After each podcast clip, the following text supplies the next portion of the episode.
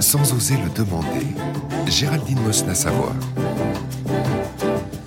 En général, ça se passe à l'adolescence. Il y a forcément eu un soir ou une après-midi où un de vos amis vous l'a proposé.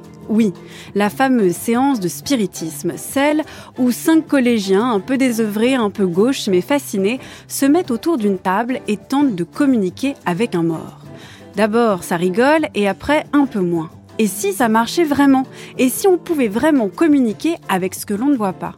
Et si, une fois devenu adulte, dans un monde de techniques et de sciences, le spiritisme avait de vrais effets, voire même des bienfaits?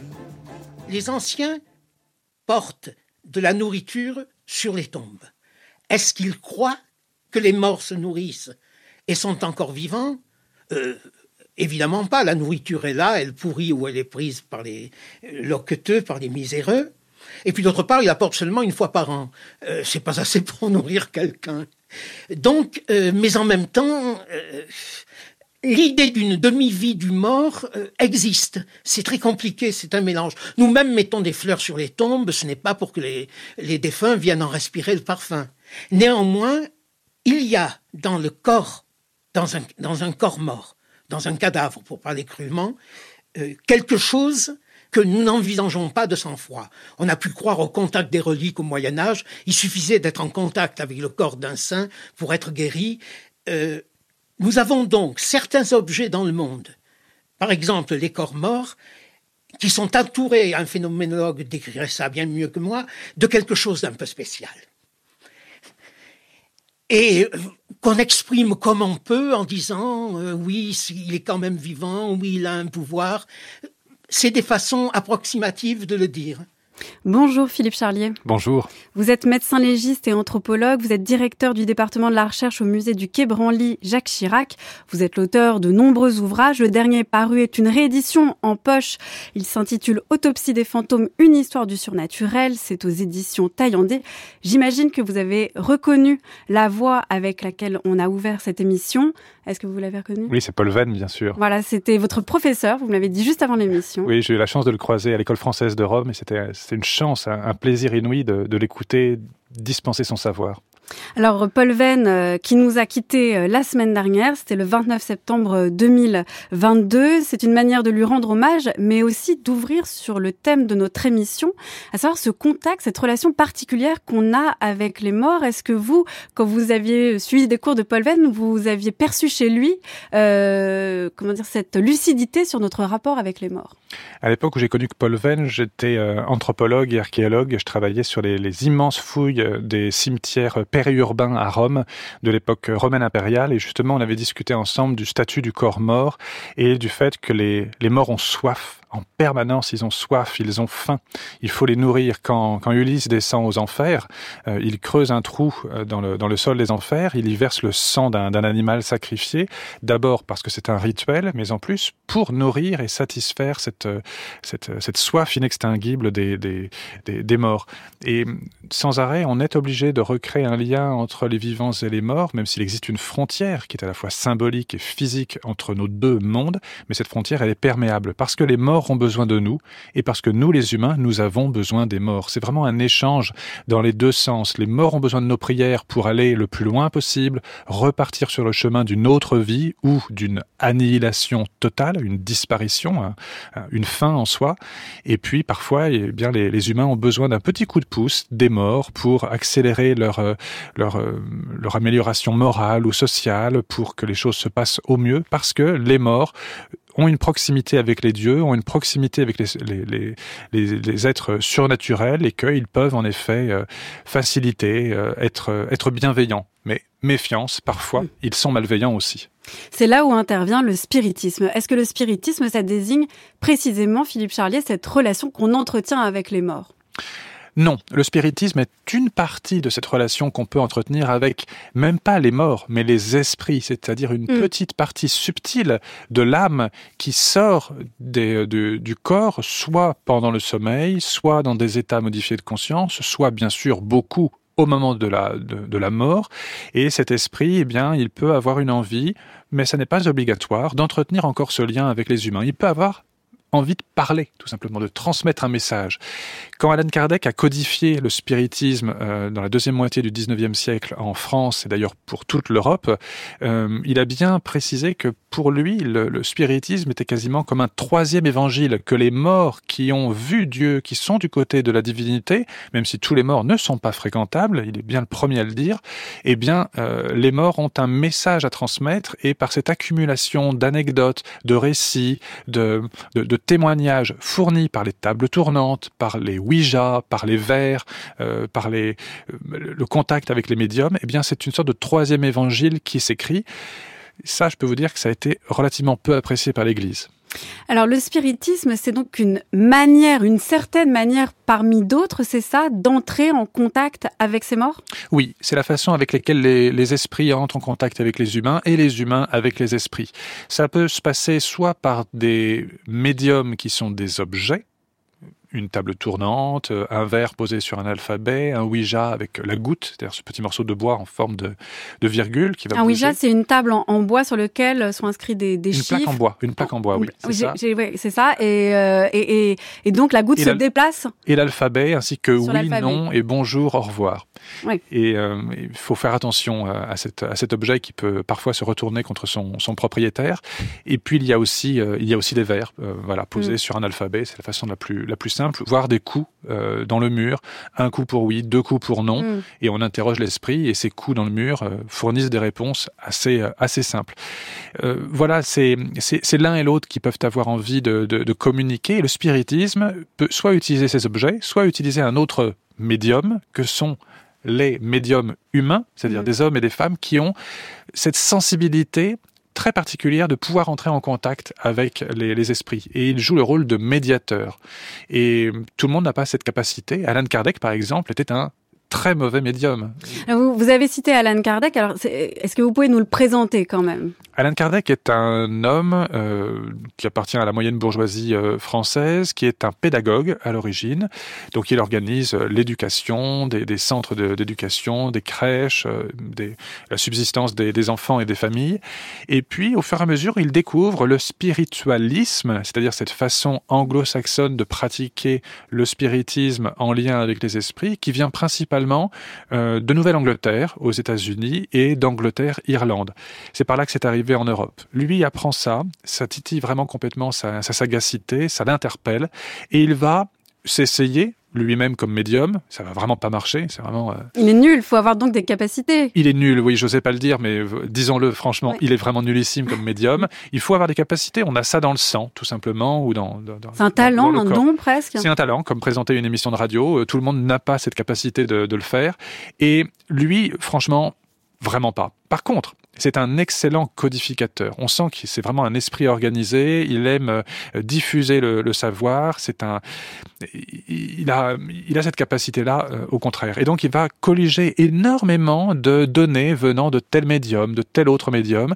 Il va faire une sorte de d'évangile, si on peut dire. Et lui, c'est un évangéliste, c'est un apôtre presque de du, du, spiritisme. Et il va ensuite diffuser complètement ça, soit sous la forme de gros livres, le livre des esprits, le livre des médiums, euh, soit il va le faire sous la forme de tout petits libelles, donc des tout petites brochures de trois ou quatre pages. Et c'est comme ça que le spiritisme va atteindre toutes les classes sociales, les plus hautes, jusqu'à l'empereur ou l'impératrice, euh, Napoléon, Eugénie, et puis leur cour, et jusque tout en bas de l'échelle sociale, euh, les ouvriers dans les, les mineurs dans les corons du, du Nord, les ouvriers ou les garçons de café, voilà, tout le monde en fait y trouve un intérêt, soit une extraction sociale le soir quand on a fini le boulot, on ouvre la fenêtre en, interrogeant les esprits, on s'évade, soit quand on appartient à la haute bourgeoisie, l'aristocratie ou la cour, eh bien là on, échange avec des personnalités qui ont le même statut que vous, on fait venir euh, Dante Alighieri, euh, Molière ou Alexandre le Grand.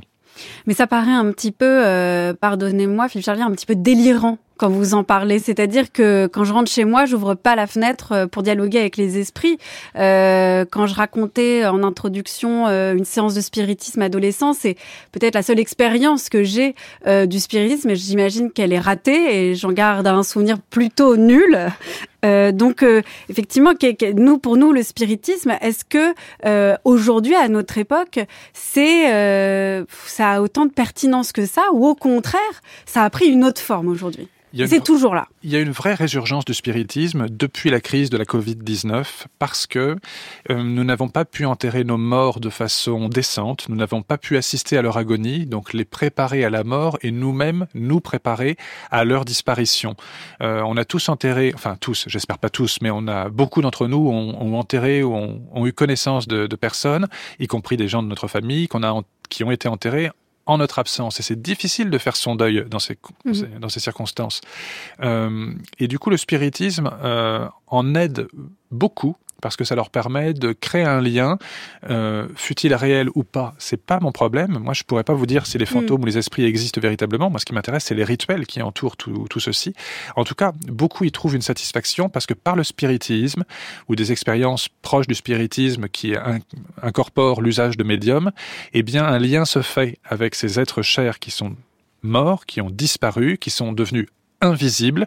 Et avec ça, eh bien, une fenêtre s'ouvre qui permet de les voir un tout petit peu, de leur dire au revoir, de demander pardon en bref, de commencer son deuil véritablement. Donc en ce moment, il y a une vraie résurgence, un vrai boom, si on peut dire, du spiritisme et de pratiques euh, semblables. Et alors à quoi vous mesurez ce vrai boom? Ça se manifeste comment? Euh, C'est-à-dire que ça va être par euh, des, des, recherches Internet, des, des, demandes à certains médecins Comment on fait quand on est en deuil pour commencer justement à faire ce deuil à travers le spiritisme? Ça se fait auprès de, de, la communauté des médiums, donc des demandes auprès de, de médiums qui ont pignon sur rue, dont on trouve des, des, euh, des publicités, euh, soit sur le, sur le pare-brise des, des, voitures dans le, dans le nord de Paris, soit euh, dans les pages de Libération ou d'autres d'autres quotidiens. Ça se voit également quand on fréquente le Père Lachaise et qu'on va mm. sur le tombeau même d'Alan Kardec ou d'autres grands spirites. Et bien ces tombeaux-là sont beaucoup plus fréquentés avec la communauté spirite qui se tient présente et qui renseigne beaucoup de, de, passants qui sont en, en quête de, de, de réponses et qui veulent en savoir plus.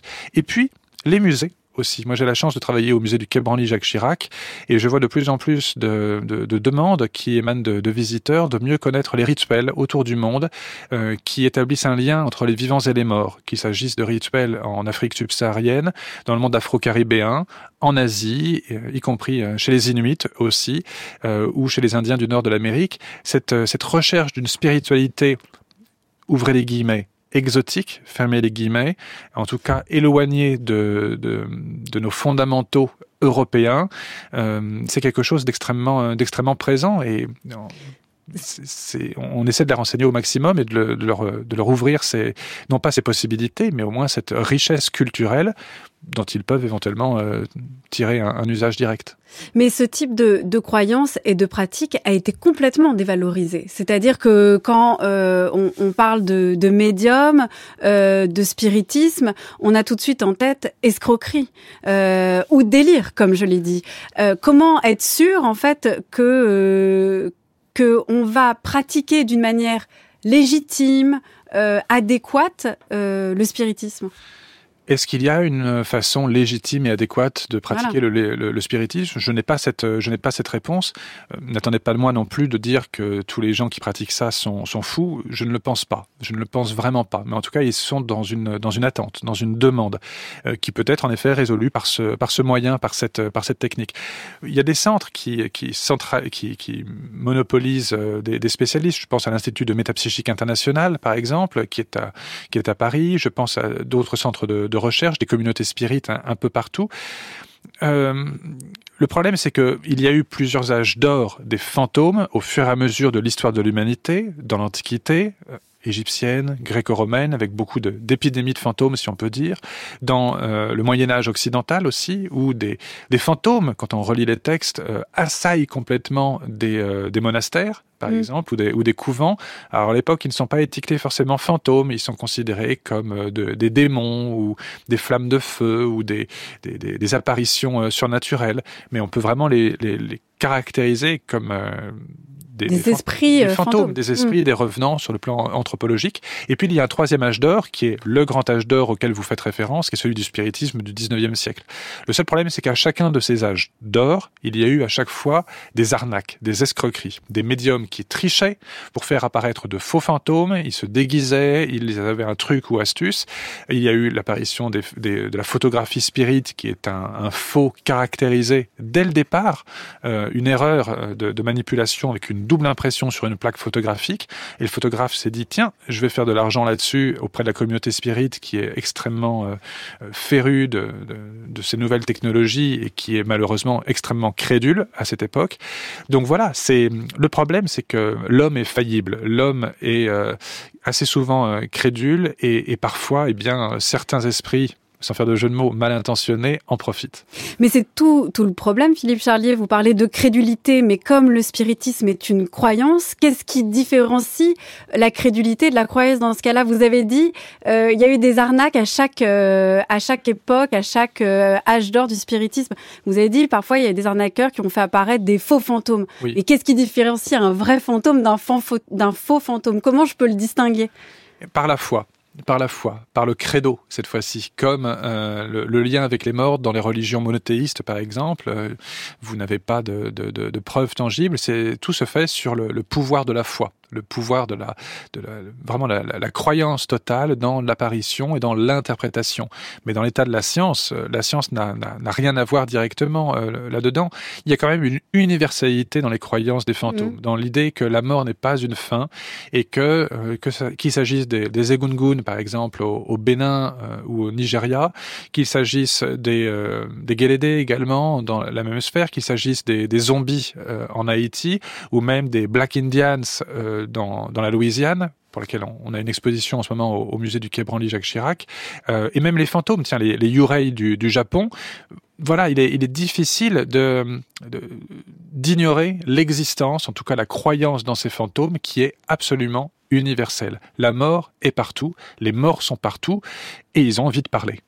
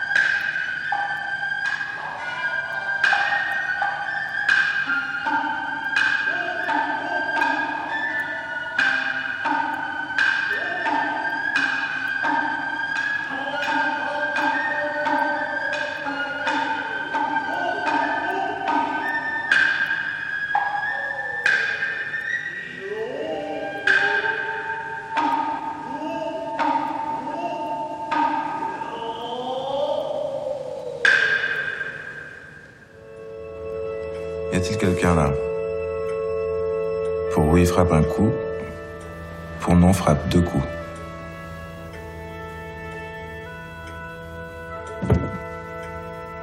Avant de te demander qui tu es, je vais t'adresser une question. Mais d'abord, cette question, la vois-tu dans mes pensées?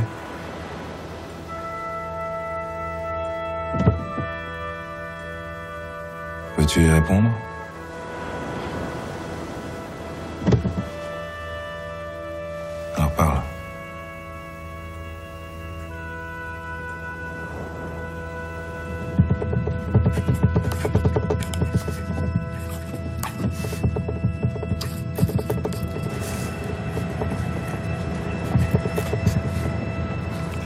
Ma tombe. Je suis le souffle de Dieu, je monte et je descends. Je veux le ciel et la terre me veut. Les étoiles me tirent par les cheveux et les clous du cercueil me tiennent par les pieds.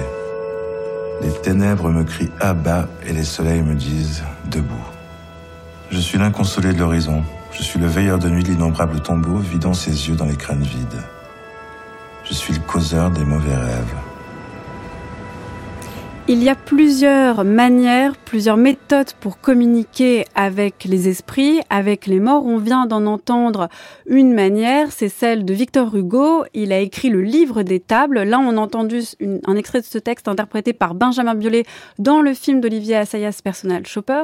Et puis juste avant, on a entendu de la musique qui vous tient particulièrement à cœur, Philippe Charlier, puisqu'il s'agit de la musique du théâtre No. Est-ce que vous pouvez nous en parler? Oui, si vous passez dans mon bureau l'après-midi, vous risquez d'entendre la même musique. Le, le, théâtre No est un théâtre extrêmement spirituel, extrêmement mystique du, du Japon euh, traditionnel, et c'est à mon sens quelque chose qui ressemble le plus au théâtre euh, antique euh, dionysiaque par son lien direct avec la divinité. C'est un fantôme qui apparaît sur scène. La musique qu'on a entendue avec ses bruits gutturaux, c'est l'arrivée du fantôme sur la scène, le long d'un long couloir, une longue coursive rythmée par trois cyprès, et ce fantôme marche de façon extrêmement impassible, tout doucement, un pas qu'on dirait presque de, sénateur. Ses vêtements sont euh, complètement euh, durcis par, euh, par l'amidon et on ne voit pas ses pieds bouger. On a l'impression qu'il flotte littéralement sur le parquet euh, verni. Il a une démarche de, de, fantôme. Sur le visage du, du de, de l'acteur se trouve un masque généralement euh, blanc, livide, ceux que j'apprécie particulièrement, c'est ceux de Zoona, la, la jeune femme, mais qu'on appelle la vieille femme parce qu'elle en a vu tellement et elle, elle est vieille, jeune, elle est morte jeune et par la répétition de sa sortie théâtrale, l'histoire de sa mort dramatique va être répétée sans cesse et on va essayer de laver au fur et à mesure l'affront qui lui a été fait d'une vie écourtée. On va essayer de d'expliquer ceci au public qui vient voir, comprendre et prier de façon inconsciente pour le repos de son âme et pour que son fantôme retourne ensuite dans le cycle des, des réincarnations. On est vraiment à la frontière entre du bouddhisme, du shinto, et par la répétition des pièces de théâtre, par la visibilité successive de ce fantôme, eh bien celui-ci va gagner au fur et à mesure la paix. On va croiser des moines, on va croiser des monstres, on va croiser des, des, des visiteurs, des voyageurs, et c'est vraiment un spectacle qui est extrêmement euh, dense, extrêmement long, extrêmement codifié. Rien n'est au hasard.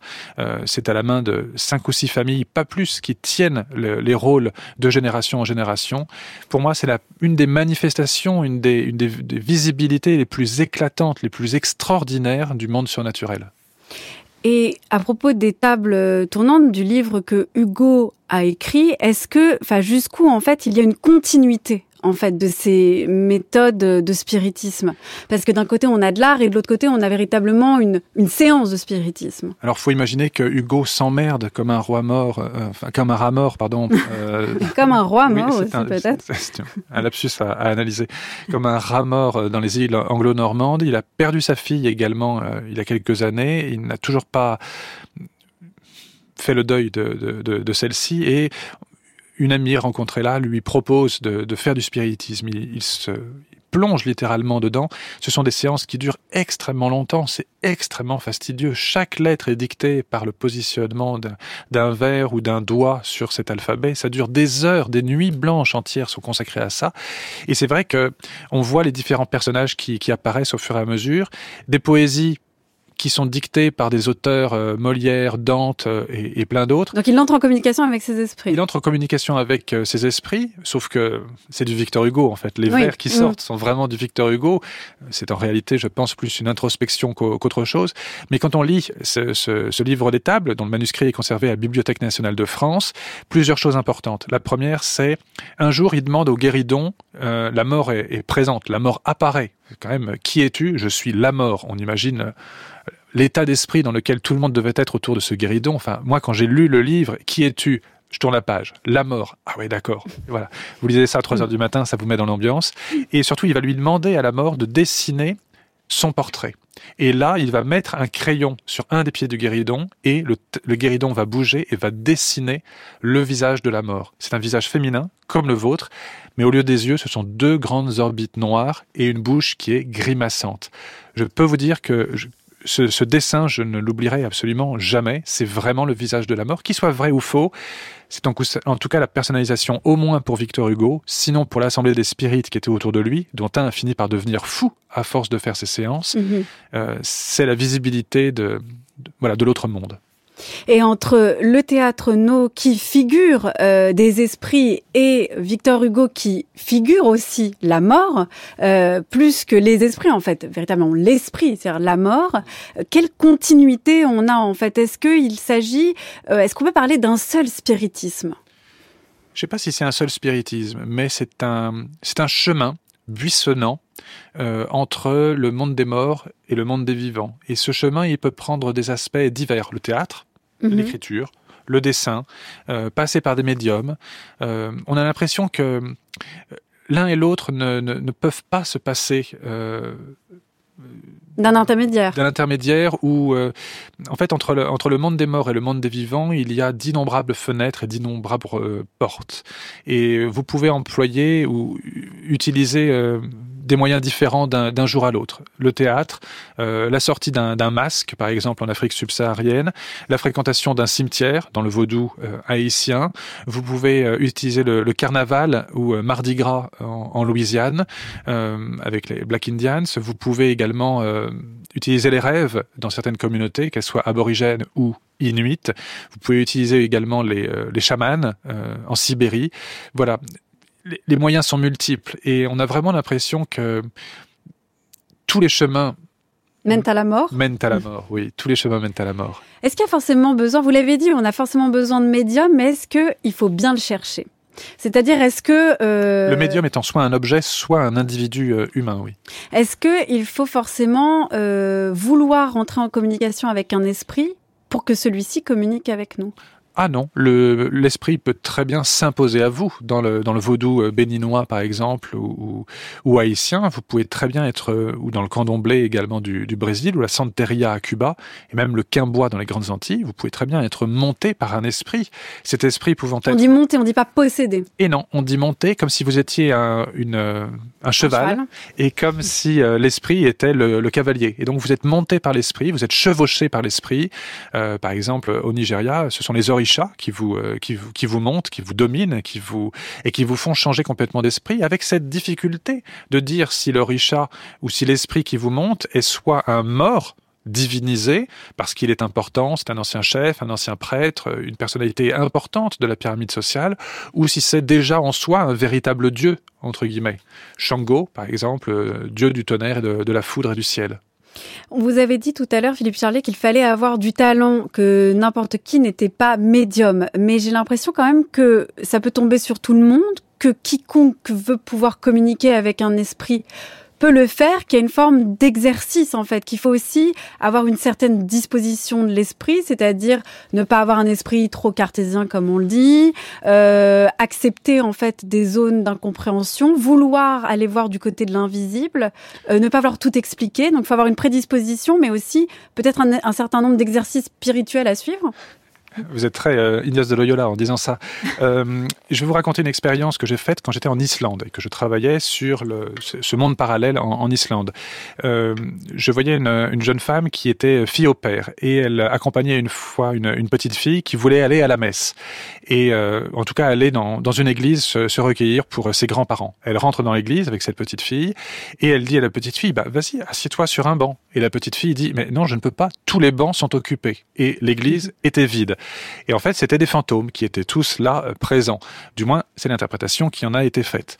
En fait, les enfants ont en Islande cette capacité, cette perméabilité complète qu'ils perdent au fur et à mesure de leur adolescence, puis de leur, euh, on va dire de leur, euh, de leur croissance. Et ça, on le retrouve dans beaucoup d'autres civilisations. Les enfants sont c'est presque rousseauiste ce que je vous dis, sont pervertis par la société, on leur rajoute des calques, peut-être du cartésianisme, qui fait qu'ensuite ils ne sont plus aptes à ouvrir cette porte ou à voir de l'autre côté de la fenêtre.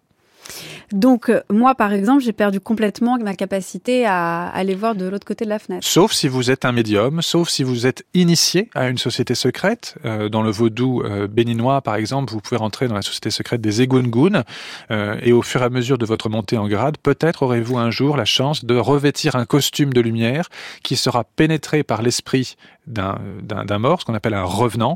Et à ce moment-là, vous pourrez établir un, un pont, votre voix changera, elle sera elle sera comme ça, c'est-à-dire une voix nasillarde et gutturale. C'est la voix des morts. Et qu'est-ce qui nous...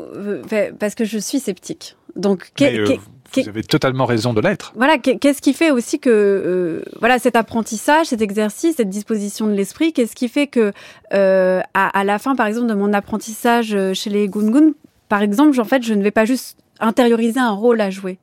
Euh, Mais c'est tout à fait possible. C'est tout à fait possible. Il faut remettre tout ceci dans son, dans son contexte. Euh, les Egungun, on est en Afrique subsaharienne, on est au Bénin, au Nigeria et un, petit peu au Togo, et on est dans une, euh, un endroit où le, le vaudou est extrêmement prégnant, avec hmm. divers groupes ethniques, et on est à la confrontation avec le christianisme, qu'il soit protestant ou qu'il soit catholique romain, avec l'islam qui est également présent, et rien n'empêche quelqu'un d'être complètement cartésien, prof de mathématiques ou de physique quantique, c'est à la mode en ce moment. Mm. Et puis dans le même temps, euh, eh bien le soir, il revêt son costume de, de des Gungun. En fait, chacun de nous a plusieurs personnalités. Et moi qui vous parle, aussi euh, scientifique, pragmatique et cartésien que je puisse être. Oui, parce que je rappelle quand même que vous êtes euh, de formation euh, de médecin. Ah oui, oui, et puis je reste totalement cartésien. Mm. Moi, je, je, je... c'est pas les fantômes qui m'intéressent au sens de est-ce qu'ils existent ou pas. Je me suis jamais posé la question et je ne cherche même pas à y répondre. Moi, ce qui m'intéresse, c'est pourquoi les gens ont envie d'y croire. Mm. À qui servent, à qui profitent les fantômes? C'est pour moi la question clé. Mais pourtant, euh, vous auriez pu être euh, psychologue, psychanalyste, psychiatre pour essayer de savoir pourquoi il y a un besoin individuel ah. euh, de fantômes. C'est pas assez pour moi. La, la J'espère ne, heurter, ne pas heurter la sensibilité de ces spécialistes, mais pour moi, c'est pas assez matérialiste. Hmm. La psychologie, la psychiatrie. moi, j'avais besoin de, de, de, de, toucher les corps. Pour ça que j'ai choisi la médecine légale comme, comme spécialité, pour l'utiliser ensuite pour l'archéologie et l'anthropologie. Moi, je suis extrêmement matérialiste. Sans la, la réalité des objets palpable. Moi, mon principal outil de travail, c'est la main sans ma main, je suis, je suis perdu. Euh, et donc, du coup, sur le terrain, j'ai besoin de palper, j'ai besoin d'entendre, j'ai besoin de, de, tout toucher. Et quand je vais au Bénin, euh, assez vite, on me dit mais Philippe, arrête de poser des questions, arrête de poser des questions. Et c'est d'ailleurs comme ça que j'ai été initié euh, au, vaudou parce que je posais tellement de questions qu'ils m'ont dit mais Philippe, tu dois maintenant faire l'expérience de toutes les réponses qu'on t'a apportées et euh, ça t'évitera de poser d'autres questions parce qu'ensuite tu auras la réponse en toi. Et c'est comme ça que j'ai été initié.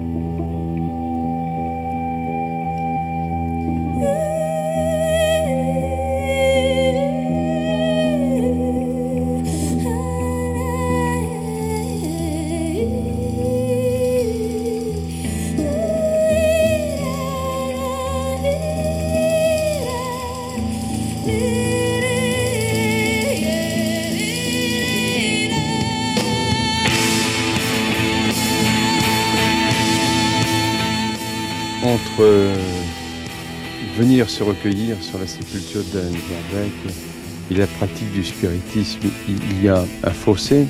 Euh, pratiquez-vous le spiritisme? Je crois, je crois. Entrez-vous en communication avec des esprits? Ah non. Des bons non, non. esprits, oui, des bons esprits, hein, pas des mauvais. et vous préférez euh, venir sur Alan Kardec plutôt que d'aller dans un temple ou dans une église? C'est Ouais. pareil. C'est la même chose. C'est la même chose. Mais là, je sais que dans une église, il n'est pas. Il faut quand même venir où est-ce qu'elle est enterrée. C'est mieux. De toute façon, le simple fait même de toucher la statue euh, vous fait ressentir quelque chose euh, d'autre. Ah oui. Euh, C'est-à-dire quand vous mettez la main sur, la- absolument, absolument. sur, sur l'épaule de Kardec, Ouais, ouais. ah oui, vous ressentez quelque On chose. ressent un fluide qui vous parcourt, euh, oui, de la tête aux pieds. Alors donc, je crois? Oui. Et entrez-vous en communication avec des esprits? Et non, pas pour l'instant. C'était le 28 octobre 1987 sur les ondes de France Culture, dans l'émission mythique Les Nuits Magnétiques. On entendait euh, bah, un certain nombre, peut-être dire, euh, d'adeptes ou je ne sais pas, ou de disciples d'Alan Kardec, dont vous nous avez parlé, Philippe Chartier, qui vont euh, lui rendre hommage et qui disent cette phrase très intéressante qui est on pourrait aller dans une église ou lui rendre hommage sur sa tombe au Père Lachaise, ce serait pareil. C'est comme si en fait il n'y avait pas de différence entre une croyance euh, spirit et euh, une croyance religieuse. Est-ce que c'est véritablement le cas? C'est probablement le cas pour une partie de la communauté spirit pour le- laquelle le spiritisme est devenu l'équivalent d'une religion. Euh, ce que le spiritisme ne voulait absolument pas être à l'époque d'Alan Kardec et ce que le courant, on va dire, euh, officiel du spiritisme ne souhaite toujours pas. Le spiritisme est un, est un moyen complémentaire d'entrer en contact avec les morts et que les morts entrent en contact avec nous. Point barre, mais ça n'a aucune vocation, même si j'ai utilisé le titre d'apôtre tout à l'heure pour Mhm. euh, Alan Kardec, c'est un, c'est une métaphore, bien entendu. Il, ne se considère pas du tout comme un apôtre au sens christique du, du, du terme. Néanmoins, au fur et à mesure, le spiritisme a pris une importance folle, de telle sorte que ça a fini pour certains par devenir une véritable religion avec, euh, avec euh, des, rituels quasiment permanents, une façon d'organiser euh, l'intégralité de la journée, nuit y comprise, et même des rituels presque de, mariage et de, funérailles. Et ça, l'Église l'a très mal pris, l'Église catholique romaine. Elle a mis les ouvrages d'Alan Kardec à l'index, un autodafé, donc le fait de brûler ces ouvrages a été fait sur le parvis de la cathédrale de Barcelone. Donc là, il y a vraiment un- une, mise une mise au banc, une mise à l'écart de la communauté spirite par le catholicisme romain. Même si dans mon enquête, j'ai rencontré quelques curés, notamment dans le 5e arrondissement de Paris, qui euh, pratiquent le spiritisme sans aucun problème euh, le soir quand ils De manière tout à fait euh, assumée ou vous voulez dire... euh, de façon assumée, mais pas officielle. Voilà, c'est ça. De manière clandestine. De façon clandestine et sous anonymat, ils disent ah oui, moi, aucun problème pour faire tourner les tables. Une fois que j'ai fermé à clé mon église, je peux, je peux y aller sans souci. Mais donc il y a un côté un petit peu sulfureux dans cette figure euh, d'Alan Kardec parce que euh, les scientifiques, j'imagine, euh, le détestent, euh, sauf vous. Euh, Moi, je déteste personne. les, les, les religieux le détestent. Donc il y a quand même une, une sorte de... de il cristallise tout le mal qu'on peut faire porter au spiritisme. Mais c'est surtout qu'il n'y a, a pas une communauté spirit, il y a vraiment énormément Oui. de courants. Et la communauté spirit, qu'on pourrait presque dire orthodoxe, celle qui est la plus proche de la pensée de- d'Alan Kardec, a mis au verso du dolmen d'Alan Kardec, donc son monument funéraire au Père Lachaise, un petit papier sous un, blister euh, en, en plastique disant que c'est de la superstition de venir toucher l'épaule gauche d'Alan Kardec en regardant une certaine euh, direction, etc.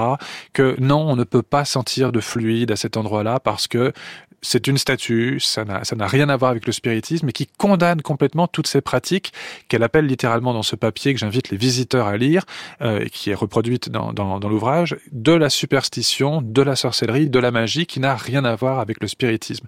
Donc rien qu'au sein du courant spirit, vous Mm. avez énormément de variations et euh, normalement, il ne devrait rien se passer de particulier sur le tombeau d'Alan Kardec qui ne, qui, qui, qui ne correspond à rien de particulier sur le plan spirit. Mais ça, c'est vraiment intéressant, Philippe Charlie, parce que ça veut dire que le spiritisme tient aussi à une forme de, de, de méthode, en fait, de, on pourrait dire, je sais pas, de légitimité. Elle a, elle a des codes, des règles qu'elle doit suivre. Elle ne doit pas être euh, euh, mélangée. Galvaudée.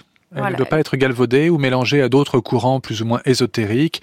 Euh, rien n'empêche certains de pratiquer, euh, je sais pas, des, des rosicruciens, euh, donc un ordre ésotérique qui pratique en même temps le, le spiritisme ou autre. Le problème, c'est que le spiritisme est une technique qui a été assez euh, récupérée par d'autres courants, parfois religieux.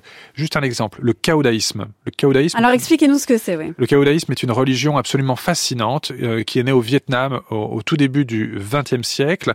Un administratif euh, qui était d'origine cochin chinoise et qui a eu la révélation euh, un jour en pratiquant le, le spiritisme au, dans, le, dans le sud de ce qui est maintenant le Vietnam, à Saigon, Ho Chi Minh Ville.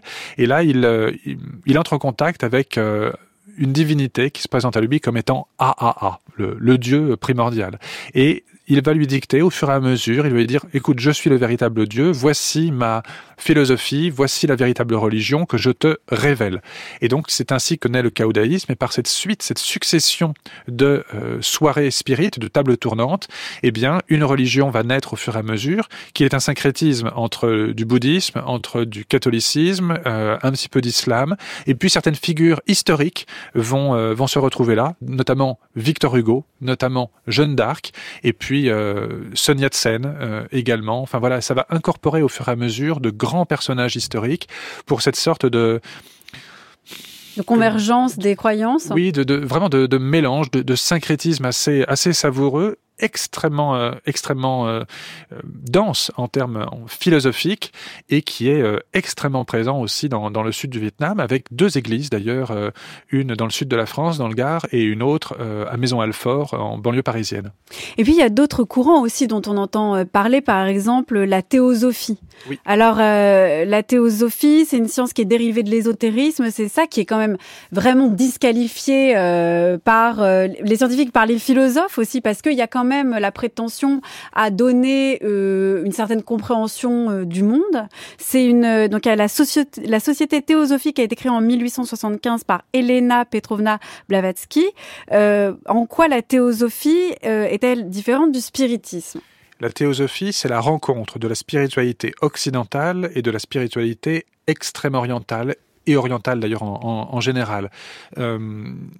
Et en fait, ce mélange des deux et la, on va dire, l'acculturation et l'accès à une connaissance supérieure et primordiale chez les fondateurs de cette, de cette religion, ou en tout, en tout cas courant philosophique, se faisait par l'intermédiaire du, du spiritisme. Donc au début, en fait, de cette, de cette nouvelle religion, de cette, de cette, synthèse, si on peut dire, entre l'Est et l'Ouest, euh, sur le plan intellectuel, il y a eu l'usage du spiritisme. Dorénavant, le spiritisme n'est plus utilisé. C'était vraiment chez les maîtres fondateurs, Madame Blavatsky par exemple, et un colonel anglais avec qui, euh, elle, a, pu collaborer, qu'il y a eu cette, cette, cet usage du, spiritisme Dorénavant, c'est abandonné. Vous voyez, à chaque fois, le spiritisme est un moyen utilisé pour accéder à une connaissance prétendument cachée, euh, et c'est un moyen de, le révéler. Alors ça devient du coup des religions révélées, comme euh, les religions du livre, mais par l'intermédiaire de tables tournantes. Et euh, l'apôtre, entre guillemets, Madame Blavatsky, si on, peut dire pour la théosophie, et encore c'est très grossier comme façon de, faire ou de dire, ce, ce, ce, fonctionnaire de, de Cochinchine pour le, pour la, le il joue le rôle à chaque fois d'intermédiaire entre la divinité, ou au moins la gnose, la, la connaissance, le, le verbe euh, parfait et, et, et, les textes qui vont être transmis ensuite aux, aux humains. Alors, dernière euh, distinction, Philippe Charlier, celle entre le spiritisme et le spiritualisme. Ah, le spiritualisme est honnêtement, la différence est relativement faible. Le, le spiritualisme, c'est cette façon euh, d'établir le contact entre les vivants et les, et les, les esprits, principalement en, dans le monde anglo-saxon. Et c'est teinté de religion anglicane, de, de, protestantisme. On fait encore peu la différence entre l'un et l'autre. C'est médié par des, sociétés d'entraide de, euh, anglicanes, euh, euh, des, des Quakers euh, également, qui participent beaucoup à, ce, à, à ces cours Et puis, quand ça traverse l'Atlantique, que ça arrive déjà en Angleterre et en Irlande, et surtout en France par l'intermédiaire d'Anne Kardec, on parle dorénavant de spiritisme. C'est-à-dire qu'on se détache d'un filtre qui est celui du protestantisme euh, luthérien ou, calviniste, et on, devient plus euh, universel. C'est plus une vision de vraiment de, des esprits, quels qu'ils soient. Est-ce que dans le spiritisme, on a un corpus comme dans la théosophie ou le spiritualisme qui prétend expliquer le monde? Ou est-ce que c'est vraiment plutôt des, livres, des ouvrages de, méthodes euh, pour des séances de spiritisme, pour exercer le spiritisme? Est-ce qu'il euh, y a juste une méthode ou est-ce qu'il y a vraiment bah, une philosophie en fait du spiritisme?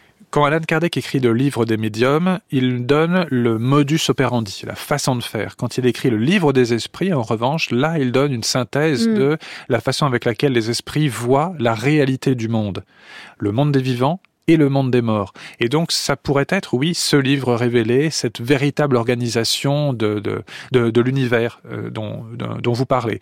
Mais ça, c'est pour les cardéciens euh, purs et durs, sachant que le, le, le cardécisme est une religion quasiment d'État euh, au Brésil, où c'est un des pays qui pratique le plus le spiritisme, euh, y compris actuellement à l'ère à l'ère Bolsonaro. Et en France, le cardécisme, c'est ça? Est-ce que c'est considéré comme une forme de croyance ou est-ce que c'est rangé dans les sectes, par exemple? Est-ce que c'est reconnu, en fait, comme une, comme une, comme une croyance? Ça n'est pas reconnu comme une croyance, ça n'est pas reconnu comme une, comme une religion. Euh, il n'y a il y a quelques signalements de certains groupes euh, spirites euh, à la Mivilude, euh, en l'occurrence, l'ancien nom, mais il y a, y a pas de, il y a pas eu de suivi particulier là-dessus. Ça, ça, donne rien. Ça ne donne rien. Non, non, non. Il n'y a pas d'organisation propre ou de, de, de danger euh, qui a été, qui a été rapporté. Le problème de la médiumnité par euh, instrument, c'est que comme on passe par euh, la technique, la technologie, on perd énormément de temps à faire les réglages.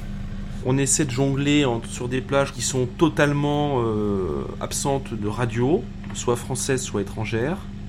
Je pars du principe quand une voix se manifeste et qu'il n'y a pas de radio aux alentours, c'est déjà un peu curieux. Surtout quand elle parle en français et qu'elle donne des informations sur les gens qui nous demandent justement les contacts. Je m'appelle Marc, j'ai 37 ans, je pratique euh, la communication avec les morts par l'intermédiaire de la radio et je fais ça depuis 2012. On va écouter un, enregistrement qui concerne Guy qui a répondu un magnifique oui. Euh, la personne en question a euh, identifié la voix comme étant celle de son père. Oui. Voilà. Oui. Claire et nette. Là, j'en ai eu deux autres, mais j'ai pas encore d'identification. Oui, je surveille. Oui, je surveille. Oui, je surveille. Oui, je surveille. Oui, je surveille. Oui, je surveille. Et euh... Vous m'entendez, ma chère? Là, on a un bruit. Je vais vous le refaire écouter. Hmm. On entend bien la radio derrière. Hein. Vous m'entendez, ma chère?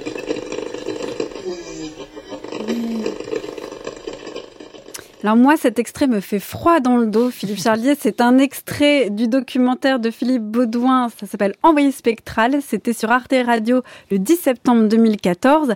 Et on entend euh, un moyen de communiquer avec les esprits, les esprits qui est un moyen technique. Alors là, c'est la radio. On pourrait en évoquer d'autres, euh, comme euh, par exemple aussi la photographie, il y a eu. Mais alors là, dans ce cas de la radio, euh, quand même le fait d'entendre ce oui. Euh, et, et, répéter à, à quelque chose d'assez, euh, comment je pourrais dire, vertigineux.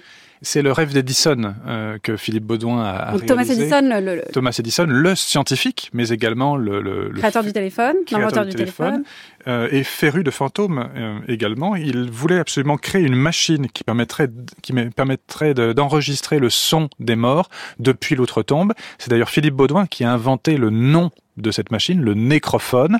Et ce que vous avez entendu ici, oui, c'est en effet un usage des ondes radio qui pourrait être un moyen euh, pour certains, euh, pour les, morts, de, s'exprimer, comme la photographie, comme le cinéma également, et comme même pour certains le chant des oiseaux. Pour certains, le chant des oiseaux n'est pas un chant d'oiseau simplement, mais c'est la voix des morts qui s'exprime de cette, euh, de cette façon. En fait, on est dans une période, la période scientifique et l'exploitation scientifique du spiritisme, que ce soit en France ou en Extrême-Orient ou euh, en, Amérique, où on considère que l'avancée des sciences doit permettre de rendre visible le monde invisible. Et donc, euh, tout ce territoire, cette terra incognita jusqu'à présent qui s'appelait la mort et l'autre monde, va être envahi par les scientifiques. On va utiliser les ondes radio, les rayons X, on va utiliser euh, le, la photographie. Et vous le savez bien en plus en tant que médecin légiste. Ah oui, oui, les rayons X, nous on utilise. Et puis euh, l'invisible, on le révèle par l'autopsie ou par euh, l'usage de la, de la radiographie ou du scanner ou de l'IRM. Et un peu tout devient visible. Et, les infrarouges également, la mesure de la température. Donc toutes les sciences, par un opportunisme euh, systématique, vont rentrer dans cette brèche qui est celle du monde des morts et du monde des esprits, avec, eh bien, parfois euh, des interprétations qui euh, c'est comme la beauté est dans l'œil de celui qui regarde, et bien l'interprétation est dans l'oreille de celui qui écoute et qui entend. Et vous en pensez quoi de cette invasion de, de, des sciences, voire du scientisme, dans ce domaine de l'invisible? Est-ce que c'est génial parce que c'est un nouveau territoire explorer et à rationaliser, ça va éviter les arnaques et les escroqueries, ou au contraire, vous trouvez qu'il y a une perte un petit peu fantasmagorique, littéraire de l'invisible Là, vous êtes en train de demander si je suis un romantique ou un, scientifique. Euh, je suis. Vous êtes les deux, hein. Je suis, je suis les deux en l'occurrence. Euh, Plaçons-nous non pas dans mon avis qui compte pas, mais plutôt dans celui de la, la communauté spirit en l'occurrence à mhm. l'époque d'Alan Kardec et surtout après sa mort. On est donc à la fin du 19e, début du 20e siècle. À ce moment-là, Alan Kardec ne voulait absolument pas entendre parler de photographie spirit. Il ne voulait absolument pas parler de l'utilisation des sciences pour le spiritisme. Pour lui, c'était un, un danger. Et je pense qu'il avait compris que, par la faiblesse humaine, eh bien, l'outil scientifique serait utilisé à mauvais escient et qu'il y aurait déjà des tricheurs à cette période-là. Et ses successeurs à l'institut, dans, la, société Spirit, et puis euh, ensuite euh, à l'institut de métapsychique international, quand Richet va participer à sa création euh, plusieurs dizaines d'années plus tard. Eh bien là, la science va devenir un des outils des spirites, mais également de, toute la communauté de ceux qui entretiennent un rapport avec les, esprits, les revenants et les fantômes, pour essayer de prouver que ça n'est pas une invention et que c'est une réalité. Manque de chance, beaucoup de beaucoup d'enregistrements, beaucoup de, de données, mais malheureusement très peu exploitable sur le plan scientifique pur et dur. Et donc du coup, voilà, c'est un c'est un peu une une chasse euh, une chasse impossible à un animal impossible. C'est comme euh, Sylvain Tesson qui cherche euh, la panthère blanche de mm. l'Himalaya. C'est c'est on ne la trouve pas. On la cherche, on la cherche, on voit quelque chose, mais on n'est absolument pas certain que ça soit la la réalité physique. C'est la même chose. Beaucoup beaucoup d'enquêtes scientifiques pour malheureusement un résultat infinitésimal. Donc, euh, ce qui est tout est dans l'interprétation, hein. comme toujours dans un fait scientifique, tout est dans l'interprétation, dans la réalité et le caractère reproductif. Et là, bien peu de ces observations sont reproductibles. Donc, ça veut dire que même la science finalement échoue euh, en partie à rendre euh, cet invisible. Jusqu'à présent, la science échoue et on est toujours dans un système de croyance. mais après tout, pourquoi essayer de tout expliquer D'abord, être cartésien, c'est aussi accepter les limites de fonctionnement de son cerveau et des outils scientifiques qui sont en perpétuelle euh, amélioration. Donc, il faut peut-être attendre un petit peu plus tard pour mieux comprendre. Euh, et puis également, euh, rien ne nous empêche de, de, rêver et surtout de croire. Voilà. Le plus important, c'est savoir si ce à quoi on croit est vrai ou être heureux de croire ce qu'on croit. En 1959 est paru euh, ce livre du biologiste et historien des sciences Humbert Nergal, euh, s'appelle Les sciences occultes ne sont pas des sciences.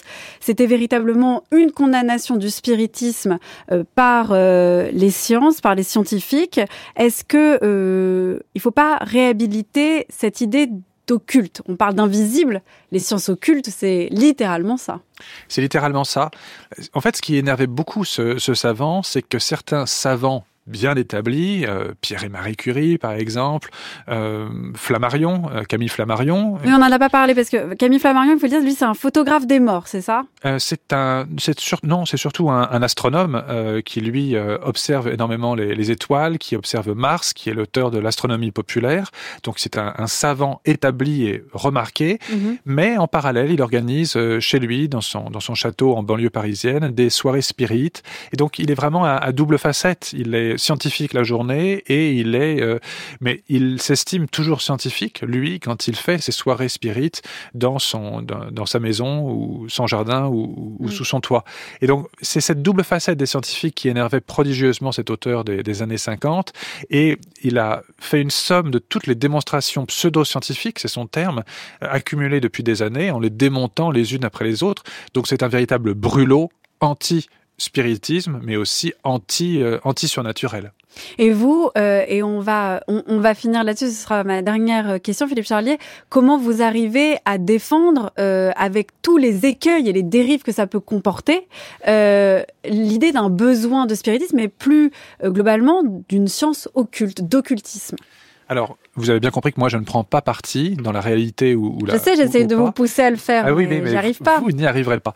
Euh, parce que je m'y refuse et parce que surtout, je n'ai pas d'avis sur la question. Non, en revanche, la, la chose sur laquelle je peux vous répondre, c'est que nous avons tous ce besoin de combler euh, un manque, de combler une, une absence. De, Mm. on- la nature a horreur du vide et nous, humains, nous avons horreur de l'absence de connaissances. Et à chaque fois, les rituels sont là pour essayer d'organiser un chaos qui est, qui est présent. La disparition d'un individu est un scandale, est un chaos. Les rituels sont là pour essayer de combler cette absence, qu'il s'agisse de rituels funéraires ou qu'il s'agisse de spiritisme, euh, d'une sortie de masque Egungun, euh, de la création de zombies ou euh, de la, une représentation théâtrale du, du no. Pour moi, il y a une continuité, il y a une chaîne continue des vivants et des morts avec différents moyens d'expression. Le spiritisme en est un, et rien que pour ça, il a donc une véritable fonction sociale, comme euh, la messe des morts euh, du catholicisme romain. Merci beaucoup Philippe Charlier. Alors de vous, on peut lire Autopsie des fantômes, une histoire du surnaturel. Ça vient de d'être réédité euh, en poche. C'est aux éditions Taillandier. On peut aussi lire, j'aime beaucoup le titre, Comment faire l'amour avec un fantôme, anthropologie de l'invisible. C'est paru aux éditions du Cerf et également aux éditions du Cerf Rituel. Merci beaucoup Philippe Charlier. I must be